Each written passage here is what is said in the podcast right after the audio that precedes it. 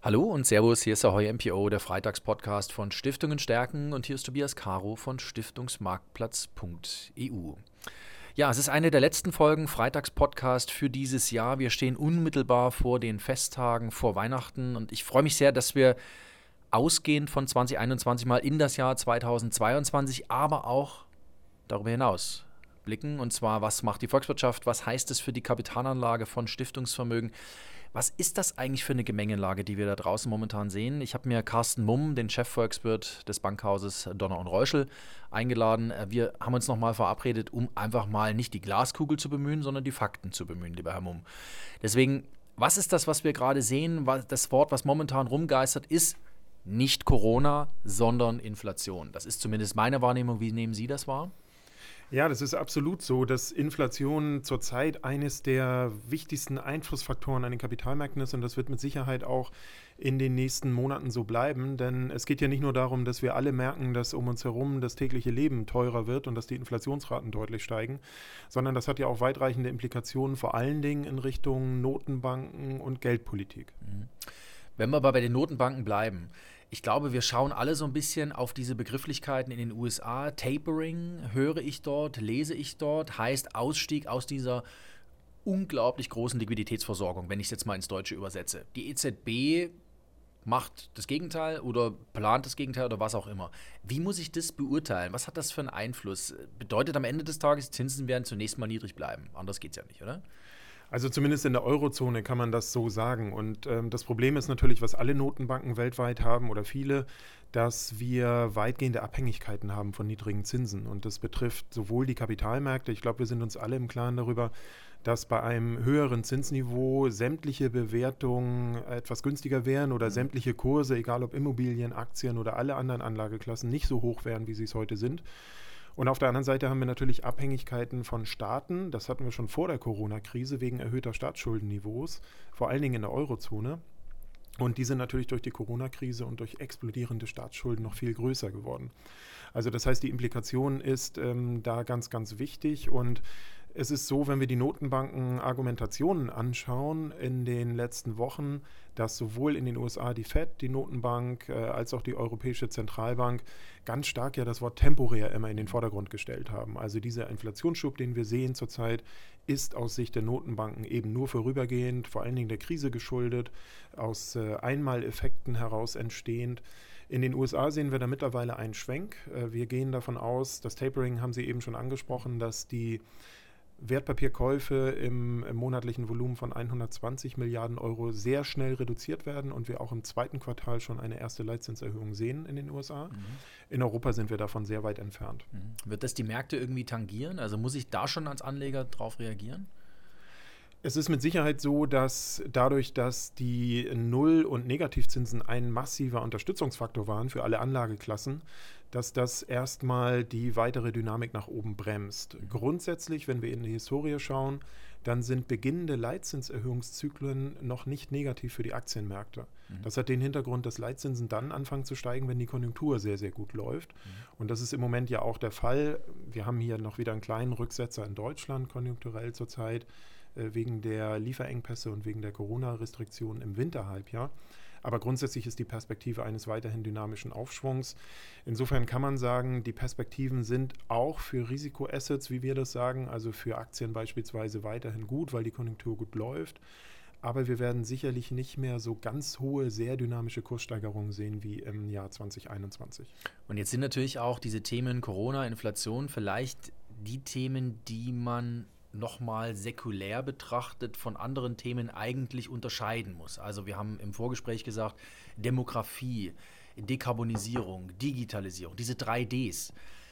Das sind ja doch diese säkulären, diese übergeordneten Trends, Themen, die uns, wenn wir Stiftungsvermögen 2030 mal in den Fokus nehmen, uns eigentlich noch ein bisschen mehr interessieren sollten, weil danach muss ich ja mein Portfolio irgendwo ausrichten. Was ist da für Sie das wichtigste Thema? Ja, das sind die, wie wir das bezeichnen, Zeitenwenden, die tatsächlich mittel- bis langfristig wirken und ähm, absolut eben über diesen kurzfristigen Fokus Corona, Lieferkettenprobleme, wie wir ihn zurzeit haben, hinausgehen. Und da gibt es als, ich sag mal, wichtigstes Thema sicherlich das Thema Dekarbonisierung, also eins der drei Ds. Die anderen sind Demografie und Digitalisierung, weil wir äh, dadurch ganz wichtige und massive Implikationen sehen werden in der Beziehung, dass eben Volkswirtschaften, Unternehmen, Produktionsprozesse komplett transformiert werden müssen in den nächsten zehn Jahren. Mhm. Die Zielsetzung ist ja eben ein, eine Kreislaufwirtschaft letzten Endes, also die Produktion von Ressourcenverbrauch und von Umweltverschmutzung zu entkoppeln.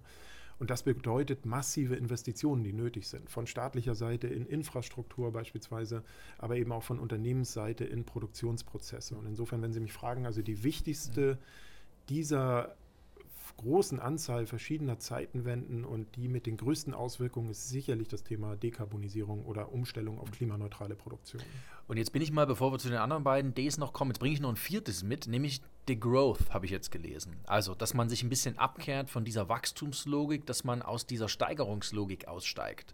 Gibt es ja von der Stiftung Futur 2, Professor Harald Welzer, der auf Vorträgen das sehr gerne vorträgt. Was ist denn Ihre Meinung dazu? Ist das das vierte D, was man gegebenenfalls so ein bisschen auf dem Fokus haben muss? Und ist das, sind wir gerade in so einer Art Einstieg oder dass manche Volkswirtschaften überlegen, in ein neues Wirtschaftsmodell einzutreten? Also ich bin da relativ skeptisch. Ich kenne die Theorien auch und ich erkenne natürlich auch an, dass wir nicht so weiter wirtschaften können, wie wir mhm. das in den letzten Jahrzehnten oder in den letzten 100 Jahren gemacht haben, weil äh, das wird die Erde natürlich nicht mehr aushalten mhm. vor dem Hintergrund der Verschmutzung und des Ressourcenverbrauchs. Ich glaube allerdings auch, um das mal vielleicht etwas extrem auszudrücken, es wird keine Lösung sein, auf Wachstum zu verzichten. Mhm. Das hat verschiedene Hintergründe, weil sie beispielsweise in extreme Umverteilungsprobleme können, kommen.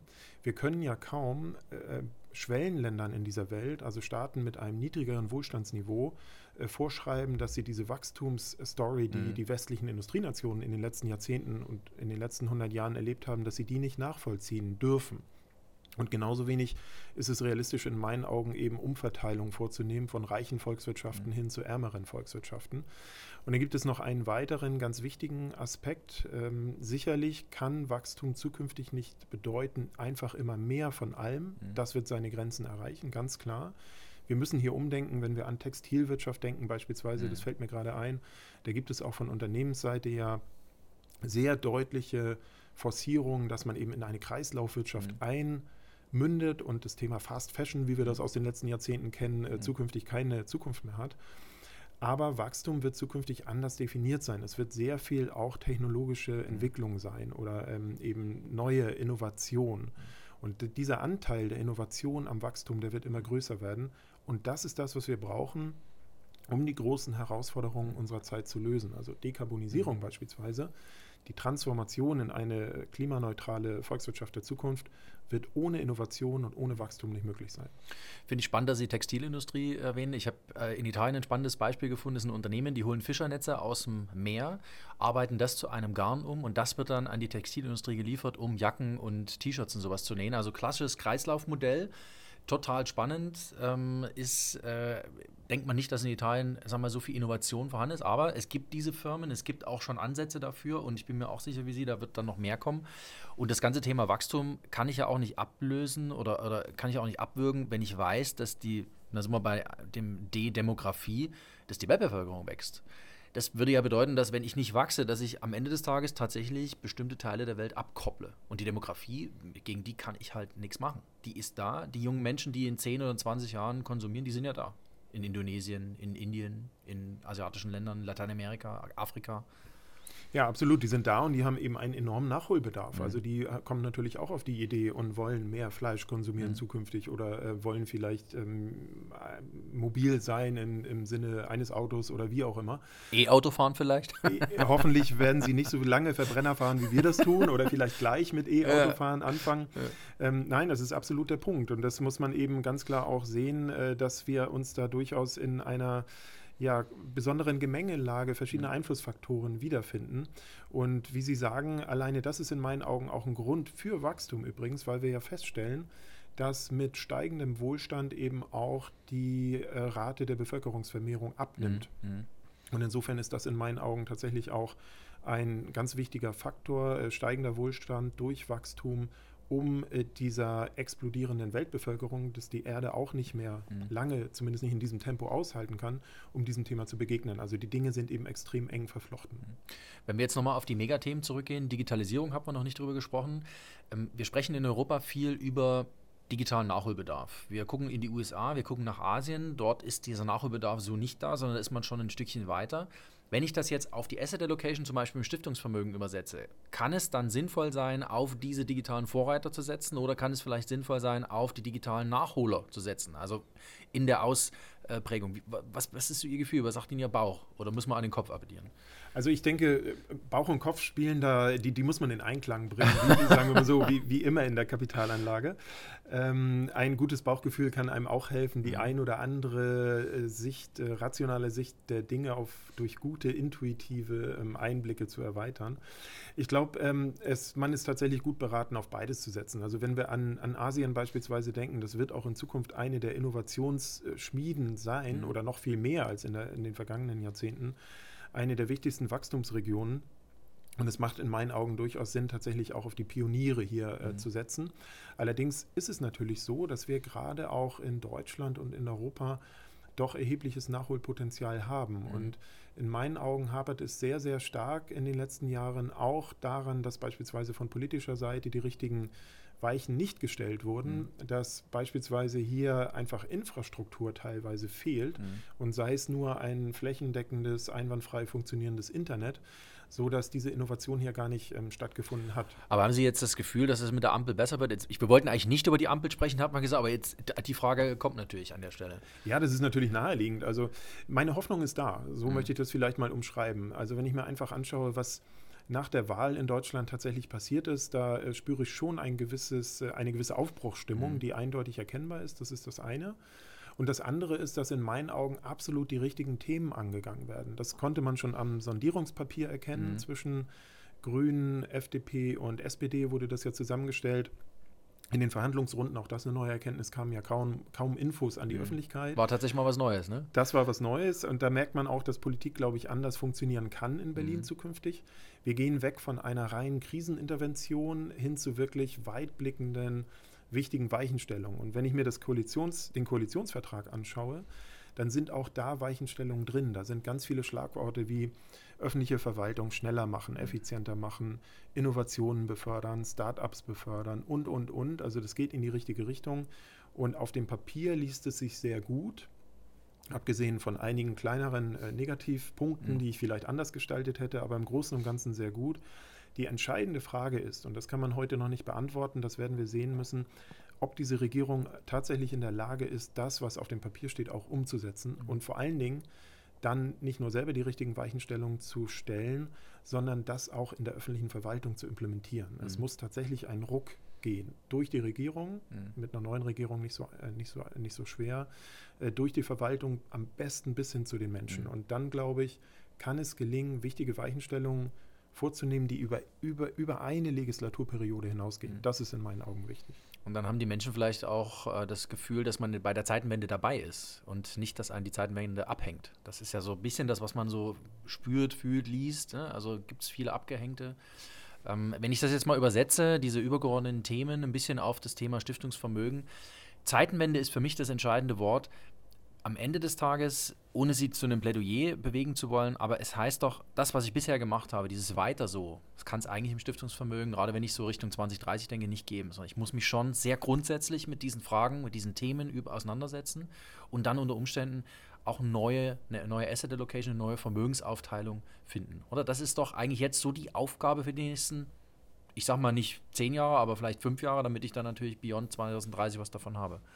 Ja, also ich denke, das kann man tatsächlich durchaus auch verallgemeinern. Das gilt für Stiftungen, mhm. das gilt aber genauso, wie wir das eben dargestellt haben, für Unternehmen. Das gilt äh, genauso äh, für jeden Einzelnen von uns, weil wir einfach merken, die Zukunft wird sich ähm, unter Einfluss der Aspekte, die wir eben gerade genannt haben, massiv verändern. Und das heißt eben auch, dass, wie gesagt, Produktionsprozesse sich anpassen müssen, Vertriebswege sich anpassen mhm. müssen. Auch mein Humankapital, was ich heute habe, das werde ich anpassen müssen, wenn ich noch einige Jahre oder Jahrzehnte beruflich Tätigkeit, äh, tätig, berufliche Tätigkeit ausüben möchte. Und genauso ist es letzten Endes auch in der Kapitalanlage für jede Form von Kapitalanlegern und insbesondere dann eben auch für Stiftungen. Das mhm. ist so. Und jetzt ist es ja so, dass gerade Stiftungen als Risiko, äh, sehr risikosensitive Kapitalanleger sicherlich aus einer Vergangenheit kommen, wo man sehr, sehr stark auf verzinsliche Anlagen gesetzt hat, vielleicht bis vor einigen Jahren auch nur auf verzinsliche mhm. Anlagen. Das hat ja auch sehr, sehr gut funktioniert. Aber wir sehen eben, dass wir ja schon seit Jahren auch im Niedrig-, Null- und sogar Negativzinsniveau verhaftet sind. Also es gab schon in den letzten Jahren nominal keine Zinsen mehr zu verdienen. Und auf diese ohnehin schon schwierige Situation wird jetzt natürlich nochmal ein negativer Punkt draufgesattelt und das ist diese sehr hohe Inflation, die wir zurzeit mhm. sehen. Und wir gehen auch davon aus, dass wir zwar niedrigere Inflationsraten wieder sehen werden in den nächsten Jahren, aber nicht die tiefen Inflationsraten, wie wir sie vor der Krise hatten. Also wir werden mhm. erhöhte Inflationsraten mhm. haben. Und wenn Sie also null Nominalzins, davon dann noch eine erhöhte Inflationsrate abziehen, mhm. sind Sie real tief negativ. Und mhm. das bringt natürlich mit sich, dass man sich Gedanken machen muss, eigentlich auf allen Ebenen der Kapitalanlage umzuschwenken. Und da kann dann natürlich so ein Jahrzehnt auch relativ schnell äh, wirklich den Stiftungsgrundstock ganz schön äh, minimieren. Also wenn wir achtmal jetzt gerechnet, zwei Prozent, von mir aus zweieinhalb Prozent jedes Jahr real verlieren, dann ist das eine ganze Menge. Absolut. Und äh, das äh, geht ja um den Realkapitalerhalt mhm. bei Stiftungen und es geht ja auch noch um die Realisierung des Stiftungszwecks. Das sind ja immer die beiden ganz, mhm. ganz wichtigen ähm, Stil oder die ganz richt wichtigen Richtungen, die bedient werden müssen. Und das ist in diesem Umfeld natürlich absolut nicht einfach. Man wird einfach reale Assets, reale Anlageklassen in mhm. verstärktem Maß mit einbeziehen müssen. Und dazu gehören grundsätzlich in meinen Augen Aktien, Immobilien, aber auch Edelmetalle. Mhm.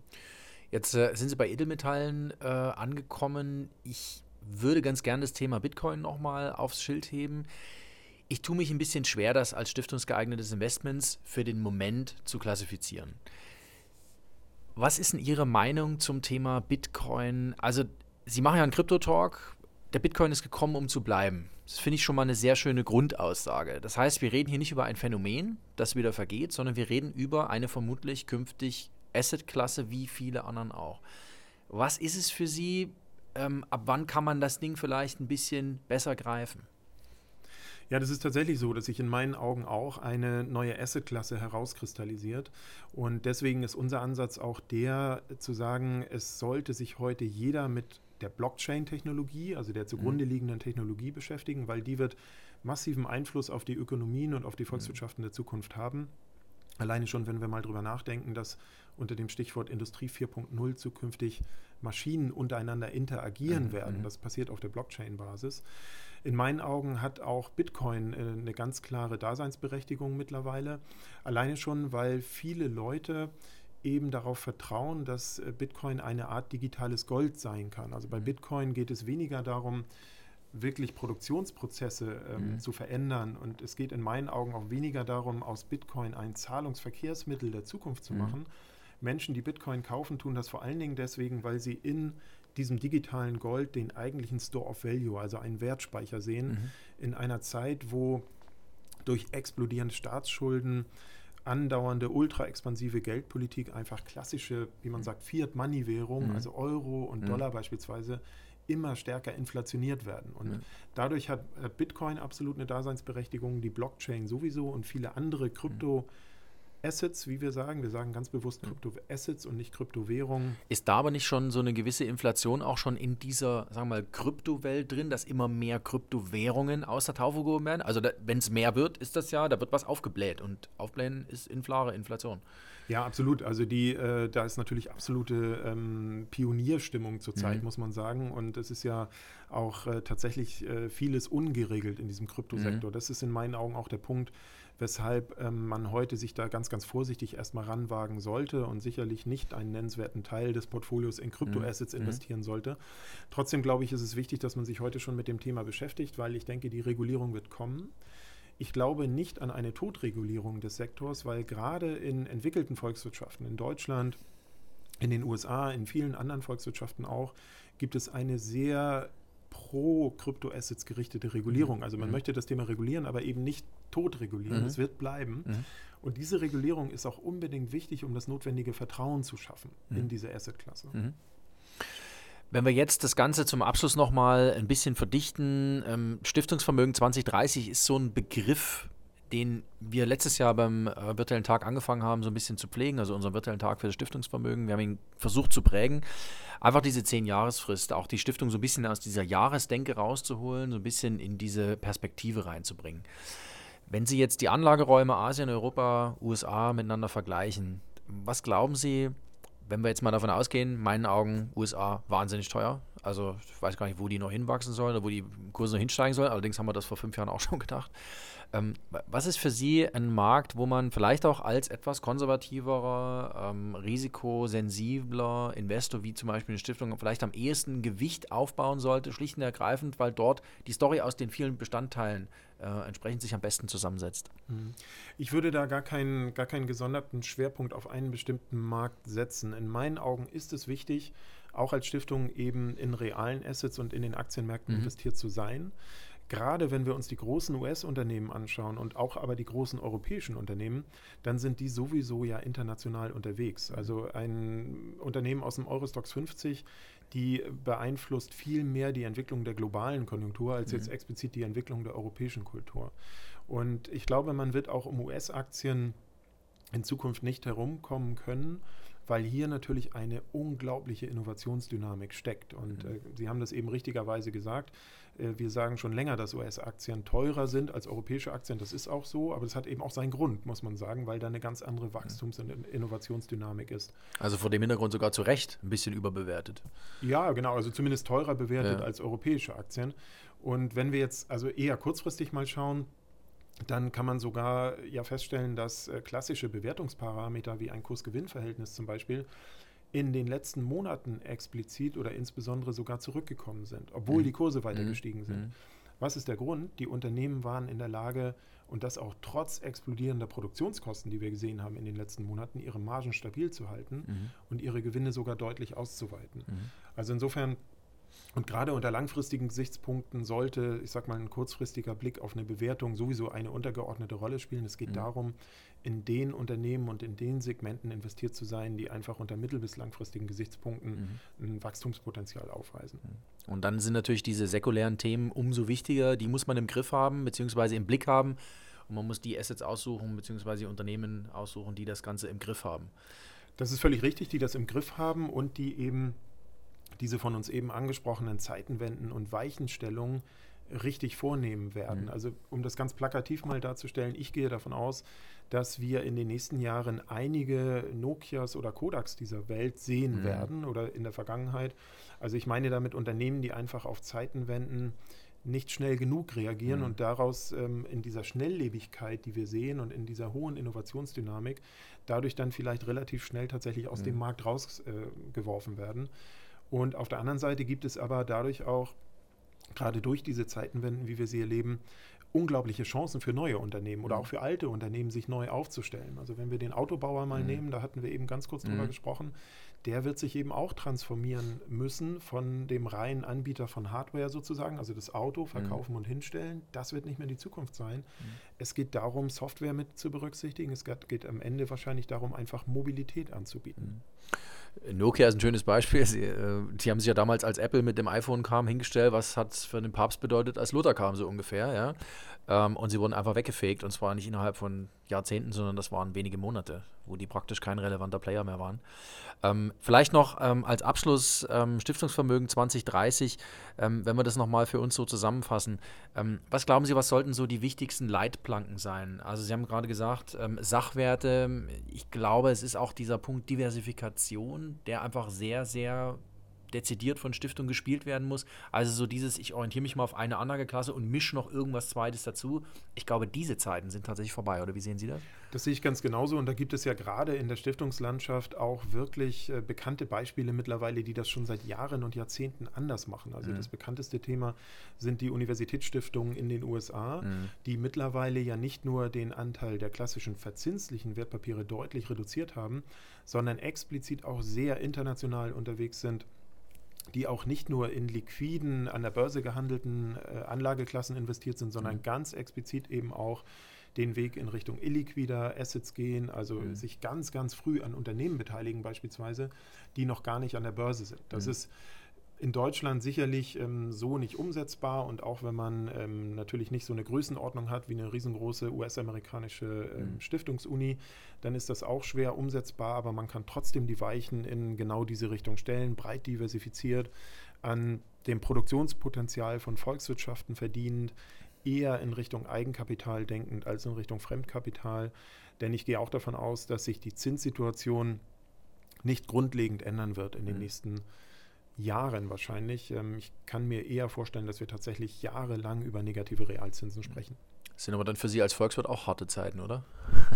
ja, das sind harte Zeiten, auch ich, äh, besondere Zeiten. Man muss halt ein bisschen ja. umdenken. Aber ja. da kommen wir vielleicht zu dem Thema zurück, was wir eben auch schon mal ganz kurz besprochen hatten wir erleben einfach dynamische Zeiten und ein Umdenken und ein Anpassen und ähm, ich sag mal, das Aufnehmen neuer Fähigkeiten, neuer Skills, das ist, glaube ich, für, für uns alle durchaus wichtig. Und es macht ja auch Spaß, sich mit neuen ja. Dingen zu beschäftigen. Definitiv. Und ich glaube, das sind auch die Erfolgsfaktoren, die man so in Zeitenwenden tatsächlich braucht, dass man so an den eigenen Fähigkeiten und Fertigkeiten ein Stückchen arbeitet, die eigenen Skills entwickelt. Ähm, und das macht einen ja auch resilient. Resilienz im Stiftungsvermögen, das ist auch so ein Faktor, wenn wir nächstes Jahr beim virtuellen Tag für Stiftungsvermögen ein bisschen aufs Schild heben. Äh, weil ich glaube, da geht es um Verletzlichkeiten, die entstehen, wenn man einfach nur zum Beispiel in einer anderen Klasse unterwegs ist. Und wenn ich zum Beispiel, wenn Sie, wenn wir nur eine Sache könnten und die ist plötzlich nicht mehr gefragt, haben wir auch ein Problem. Ja, das stimmt. Also Resilienz hat uns die Corona-Krise gezeigt, wie mhm. wichtig das ist mhm. und wie vernachlässigt das Thema vielleicht auch wurde. Wenn wir jetzt einfach mal äh, Gesundheitsinfrastrukturen äh, von Staaten nehmen, die einfach nicht resilient genug waren in mhm. der Corona-Krise. Oder ein anderes Beispiel, Lieferketten von produzierenden Unternehmen die äh, jahrelang vielleicht auf Just-in-Time-Produktion gesetzt haben, für eine Komponente, die sie in der Produktion brauchen, den günstigsten Anbieter vielleicht aus China mhm. genommen haben, die werden ihre Lieferketten resilienter aufstellen. Mhm. Also das ist, glaube ich, tatsächlich ein Schlagwort, vielleicht sogar ein Schlagwort für das nächste Jahrzehnt. Ähm, und ich gehe davon aus, dass viele Dinge, Staaten, Volkswirtschaften, Menschen, Produktionsprozesse, mhm. Unternehmen in zehn Jahren resilienter aufgestellt sind mhm. als heute. Gab ja letztes Jahr im, im Lockdown, ähm, März, April, gab es einen Spruch, den hat mir dann am Telefon gesagt, äh, Grenzen zu, Regale leer, willkommen in der DDR. Es sah im Supermarkt tatsächlich manchmal ein bisschen wie früher zu DDR-Zeiten aus. Lieber Carsten Mumm, ähm, es hat mich total gefreut, dass Sie sich die Zeit genommen haben, dass wir für diesen Freitagspodcast sprechen konnten über 2022 und Beyond über Stiftungsvermögen 2030, über Dekarbonisierung, über Inflation. Das, was äh, wir da momentan in äh, näherer Zukunft und auch in fernerer Zukunft sehen werden. Vielen Dank, dass ich Zeit genommen habe, hat mich wirklich sehr gefreut. Hat mich ebenso sehr gefreut. Vielen Dank für die Einladung. Sehr gerne. Dann bleibt mir nur Ihnen ein frohes Weihnachtsfest zu wünschen, äh, ein gesundes neues Jahr und liebe Zuhörerinnen und Zuhörer, ähm, es geht weiter mit dem Freitagspodcast, natürlich im neuen Jahr. Jeden Freitag eine Folge hier auf www.stiftungenstärken.de. Bleiben Sie uns gewogen. Alles Gute im neuen Jahr.